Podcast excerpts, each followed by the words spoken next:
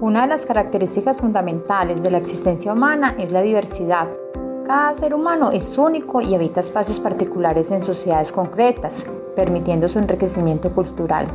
Ahora miremos compañeros que para que esto sea posible se requiere de unos buenos centros educativos donde prime el reconocimiento de las diferentes posibilidades de construir comunidades ricas en tolerancia, en respeto a la vida, en sí en todos los valores que componen esta calidad humana. Existen diferentes centros educativos donde aflora la sensibilidad, los sueños, donde lo diferente es un modo de estar en el mundo permitiendo contribuir a la diversidad e inclusión social desde distintas manifestaciones culturales y artísticas. Hemos centrado la atención en el municipio de Segovia, Antioquia, pueblo minero, donde convergen diferentes conflictos sociales, pero también grandes aportes culturales y artísticos, para conocer más a fondo sobre esos centros de cultura y arte, conversamos con el director de la Escuela de Música, el maestro Harold Zapata, sobre cuáles son las manifestaciones culturales y artísticas de los jóvenes de esta población. Bueno, en el municipio de Segovia podemos hablar de que hay diferentes manifestaciones artísticas como la danza, las artes plásticas, el teatro, la música. Aquí pasa algo interesante y es que tenemos músicos actores, músicos bailarines, músicos, eh, artistas plásticos. Acá en este espacio también nos encontramos con diferentes tipos de poblaciones. Trabajamos con adultos mayores, trabajamos con niños, con jóvenes y cada uno de ellos tiene la posibilidad de expresar y de aprender algo nuevo. Ahora miremos que la diversidad es un sello característico de humanidad y como tal se conlleva un reconocimiento de talentos humanos tendientes a un mismo fin, ¿Qué quiere decir esto? Que esto sea diferente, fundido en la unidad cuyo impacto beneficie a toda la comunidad en general.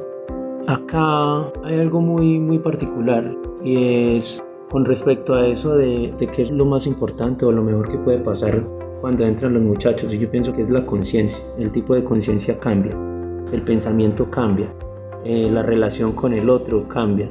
Aquí llegan chicos de barrios y de lugares donde son hiperviolentos, diría yo. Cuando llegan acá con esas mismas dinámicas, encuentran un espacio totalmente diferente.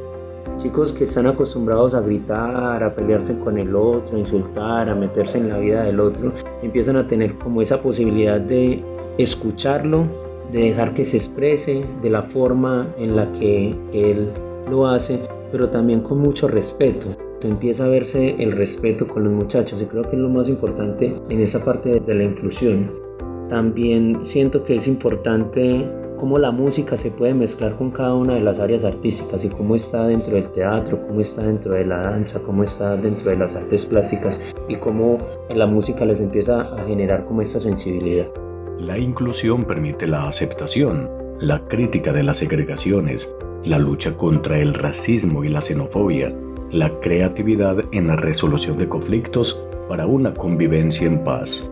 Pienso que la música ofrece esa herramienta de la inclusión por el hecho de que ya es atractiva de por sí y no importa de dónde sea la música, como lenguaje universal. Y nosotros que hemos tenido como la posibilidad de trabajar con indígenas, de trabajar con gente del Pacífico, de trabajar con gente de la costa, porque a Segovia pues llegan como todas estas manifestaciones y ahora que está esta parte de la migración, llegan personas de Venezuela también, que ya tenían una experiencia musical en algunos casos y otros que llegan desde cero. Cuando llegan desde cero, uno puede contarles y mostrarles como la forma en la que nosotros trabajamos, la música que ya hacemos acá, porque además llegan a aprender un contexto nuevo, unas músicas nuevas, un himno nuevo que se les enseña. Llegan a tocar un himno diferente en instrumentos de viento, en instrumentos de percusión es una inclusión súper grande. Ahora lo mismo con las músicas indígenas, por ejemplo. Y cuando estas personas tienen la posibilidad de que ya han tenido una experiencia musical, pues también es como ese encuentro